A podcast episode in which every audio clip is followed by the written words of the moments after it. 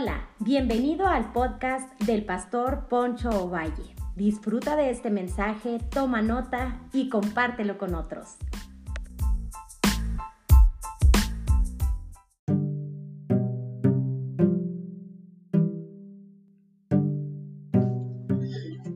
Hola, bienvenidos a la reflexión número 6 del Evangelio de Mateo que le he titulado Un camino accesible para Jesús. Quisiera leer Mateo capítulo 3 versículo 1 al 3. En aquellos días vino Juan el Bautista predicando en el desierto de Judea, diciendo, arrepentíos, porque el reino de los cielos se ha acercado. Pues es aquel de quien habló el profeta Isaías cuando dijo, voz que clama en el desierto, preparad el camino del Señor, enderezad sus sendas. Después de 400 años de silencio aparece en escena Juan el Bautista. Es entonces que vemos que hay mucha expectativa ya que ellos esperaban que apareciera o que llegara el Mesías, pero desde luego sabemos que Juan le estaba preparando el camino al Mesías. Juan era un predicador muy singular, predicaba en contra del pecado, no importando quién fuera la persona. Reprendió a Herodes por el pecado, por el matrimonio ilegal que tenía. Eso le atrajo muchos problemas a Juan el Bautista, tanto que llegó hasta la cárcel por haber reprendido a Juan, digo, a Herodes, al, rey, y después de eso es llevado a la cárcel y después más adelante sabemos que fue decapitado. Bien dijo por ahí un rabino, la persona que no se indigna por el pecado no le hace un bien a la sociedad. Amonestar a otros te acarrea muchos enemigos. Juan sabemos que desde luego tuvo enemigos porque confrontó el sistema religioso de los judíos y de los fariseos, ya que ellos se sentían que tenían el favor de Dios no más por ser descendientes de Abraham. Juan no estaba dando una opinión personal ni traía un mensaje de en cuanto a tradiciones. Juan estaba llamando a las personas para que conocieran a Jesús. Él estaba preparando el camino de Jesús porque Jesús es el centro de todas las cosas. Por eso dice Mateo capítulo 11, la segunda parte del versículo, pero el que viene tras mí, cuyo calzado yo no soy digno de llevar, es más poderoso que yo. Todo lo que hacemos en la iglesia, todo lo que hacemos para Jesús, no es para que nosotros seamos enaltecidos o que las personas nos pongan en un pedestal, no, es para que Jesús sea exaltado porque Él es el único que trae salvación, libertad, liberación. Él es el único que trae libertad a las personas. Por eso los milagros y todos los actos de bondad tienen el propósito de llevar a la persona a Jesús. Bien dice Stanley Horton, los milagros son las campanas que te llevan al conocimiento del Hijo de Dios. Y lo primero que me llama la atención en este capítulo 3, los primeros versículos, es que no podemos vivir de los méritos de otros. Ellos alegaban que su padre era Abraham. Decían, yo soy, somos hijos de Abraham, no hemos sido esclavos de nadie. Eso lo vemos hasta en el capítulo 8 de Juan también, que dice, ellos mismos dicen, no hemos sido esclavos de nadie. Bueno, la salvación es personal. Yo quiero decirte algo, la salvación es personal. ¿Por qué? Porque los méritos de otros no te van a, no van a alcanzar para ti. Cada la relación con Cristo, tu intimidad con Cristo es personal. Hay personas que quieren vivir y depender de la relación, de la vida devocional de otros. Es tiempo de que entiendas que a Dios le interesa que tengas una relación personal con Él. Mateo capítulo 8, capítulo 3, versículo 8 y 9 dice, Haced pues frutos dignos de arrepentimiento y no penséis decir dentro de vosotros mismos, Abraham tenemos por padre, porque yo os digo que Dios puede levantar hijos de Abraham aún de estas piedras. Creían que los méritos de Abraham eran suficientes para todos ellos. Así que una cosa, yo te digo, una cosa es crecer en la iglesia y otra cosa es nacer de nuevo en la iglesia. Conozco a personas que a lo mejor todo el tiempo han estado en una iglesia, pero no han tomado la decisión de seguir a Cristo y a lo mejor piensan que por los méritos del pastor, de sus papás, de sus abuelos, ellos van a alcanzar misericordia, pero no, tú tienes que establecer una relación personal con Jesús.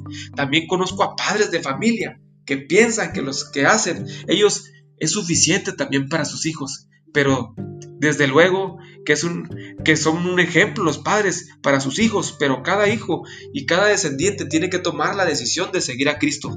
Ellos decían que Abraham había los iba a liberar del castigo eterno. Querían que Abraham hacía lo posible para que los barcos navegaran y la lluvia descendiera, que por medio de Abraham Moisés recibió ayuda para recibir la Torá, que David recibió perdón por medio de la intercesión de Abraham. Imagínate, caían de una idolatría en cuanto a Abraham.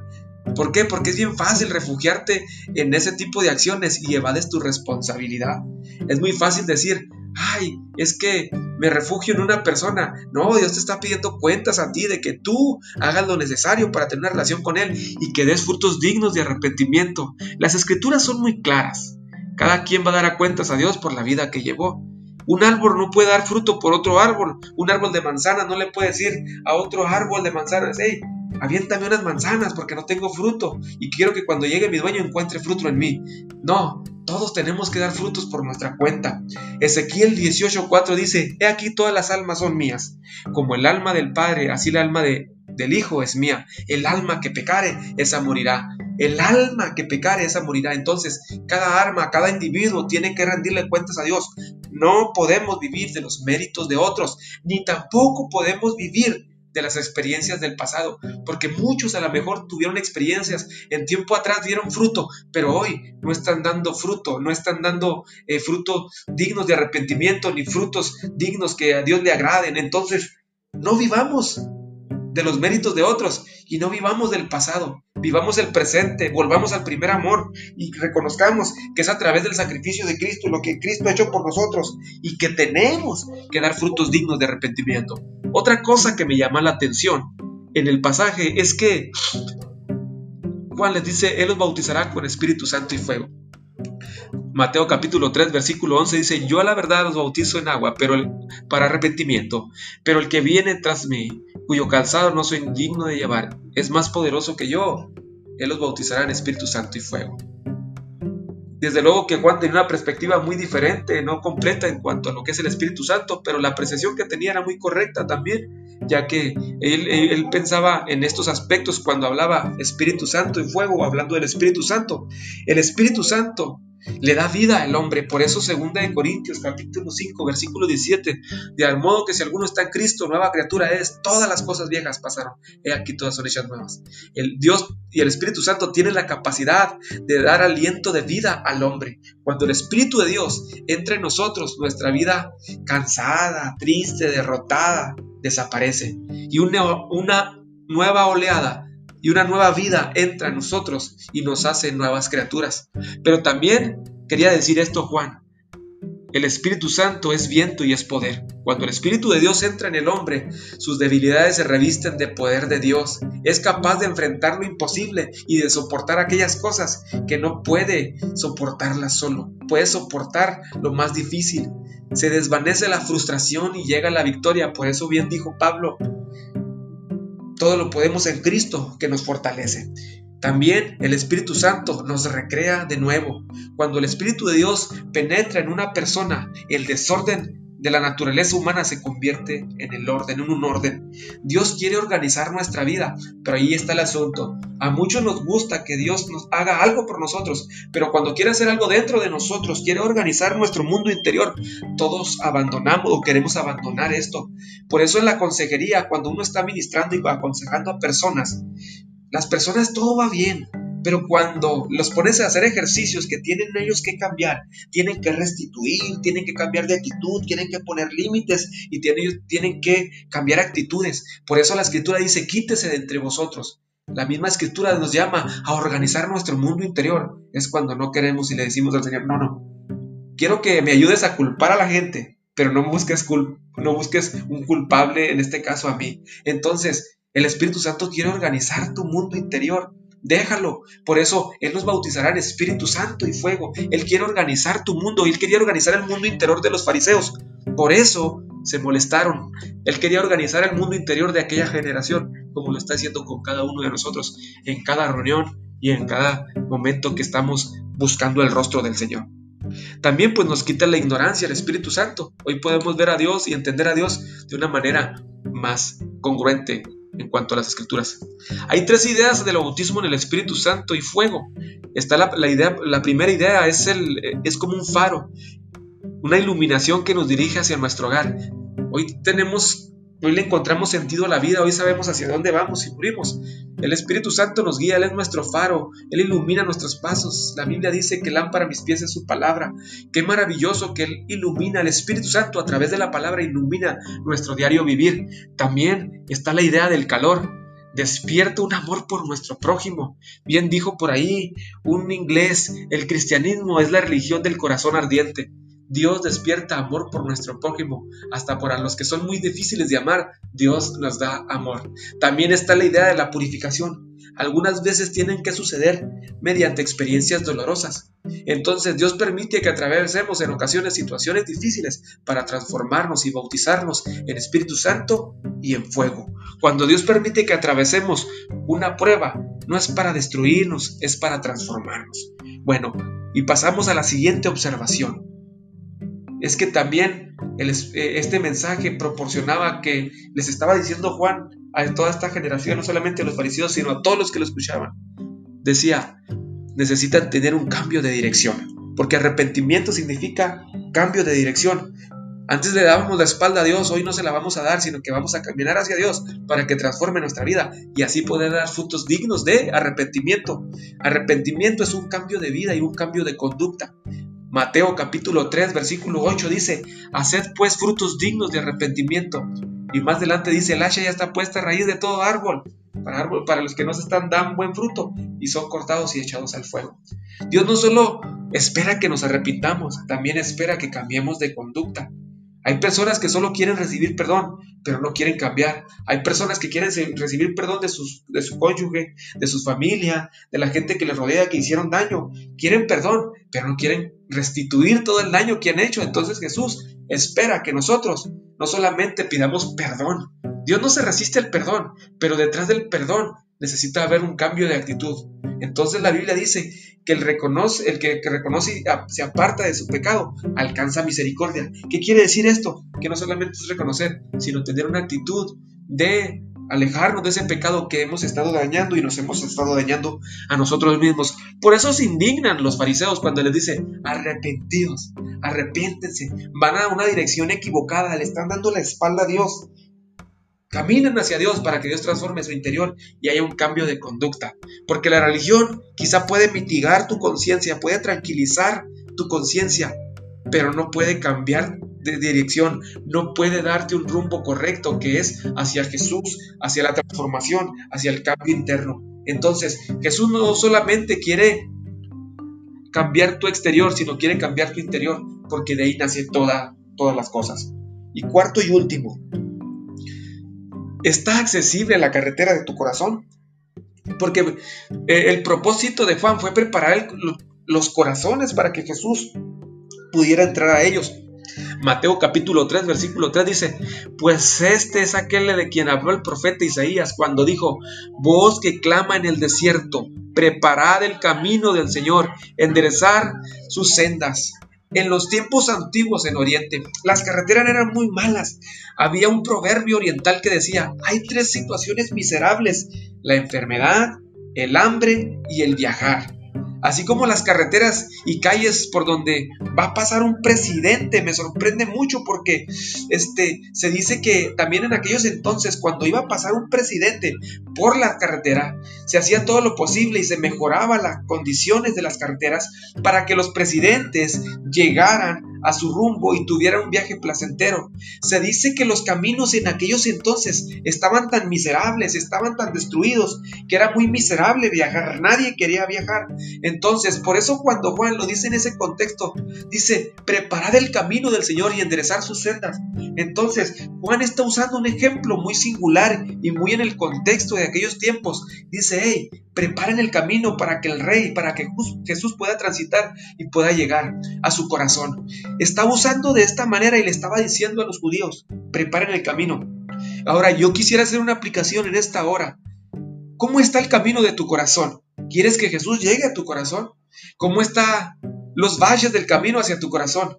Porque hoy en día, eh, como ejemplo en nuestra ciudad, eh, nosotros en nuestra ciudad, ahí las calles están pésimas, a veces los carros se descomponen, a veces tú ves que está muy, muy miserable, a veces los caminos y no puedes transitar y tardan más tiempo, tienes que ir con cuidado, a veces hay accidentes por eso. Entonces, en cierta manera, este, uno puede entender lo que pasaba en aquellos momentos que las carreteras estaban muy miserables. Y en ocasiones así también están los caminos del corazón del, hombre, porque no, no quiere mejorar su camino, no quiere que Jesús llegue hasta el corazón, hasta nuestro corazón para mejorar nuestro estilo de vida, empezar a transformar nuestro interior. ¿Cómo está nuestro camino? ¿Cómo está la ruta de nuestro corazón para que Jesús llegue? Y me sorprende mucho porque a veces nos emocionamos cuando va a pasar por un político, las calles se limpian, se mejoran, se tapan los baches, pasa una estrella de rock y todos, wow, la gente quiere recibirlo y quiere ovacionarlo. Un influencer o quizá como aquel ciclista que, que viene desde Uruguay, que va hasta Alaska, que viene siendo Tabare Alonso. Este hombre, la gente, los políticos, anda con él en las calles y le proporcionan una, un trayecto que pueda él llegar hasta Alaska. Y él quizás está siguiendo una meta y es una persona efímera, pero escúchame bien. Estoy hablando de Jesús.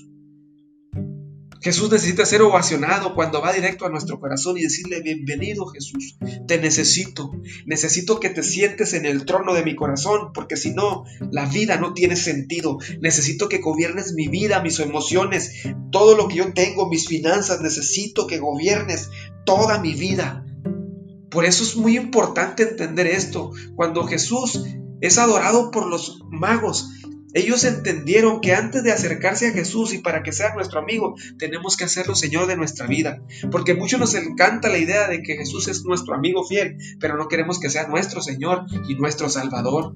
No queremos que transforme los rincones más oscuros de nuestra vida y sentimos que tenemos control de ello. Y nos encanta la idea de que Jesús es todopoderoso, Jesús me provee, Jesús me da. Pero cuando Jesús nos pide, las cosas se detienen, la relación se detiene que a veces hay gente que hasta se aleja porque no quiere renunciar a lo que Dios le está pidiendo. Por eso ese camino accesible hacia nuestro corazón está lleno de valles, de impedimentos, de obstáculos. Y es por eso, no es que Jesús no pueda llegar a nuestro corazón, porque Él lo puede hacer, pero Jesús es una persona cordial, caballerosa que está pidiendo que tú abras la puerta de tu corazón, el camino de tu corazón, tú lo prepares para que Él llegue hasta lo más profundo y empiece a transformar tu vida.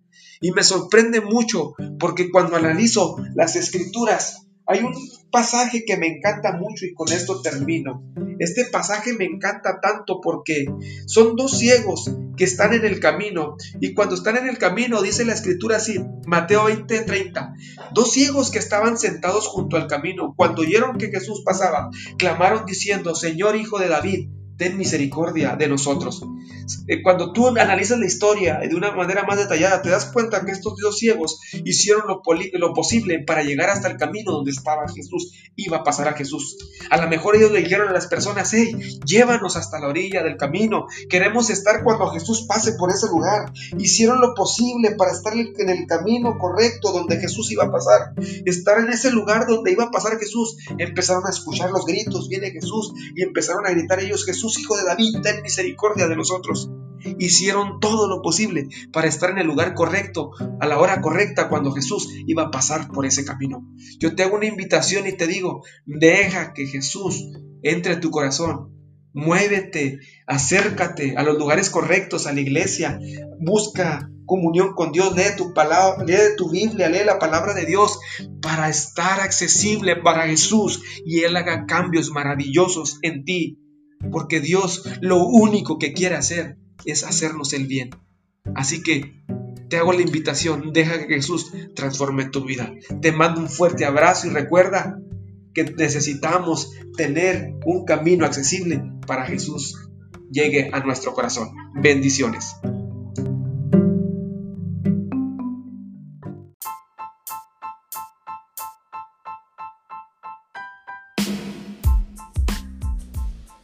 Hola, hola, gracias por habernos escuchado. Yo soy Poncho Valle, pastor de la iglesia Casa de Gracia en Delicia, Chihuahua, México.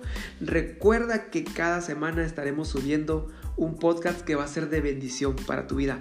Nos puedes seguir como iglesia a través de nuestras redes sociales como Casa de Gracia.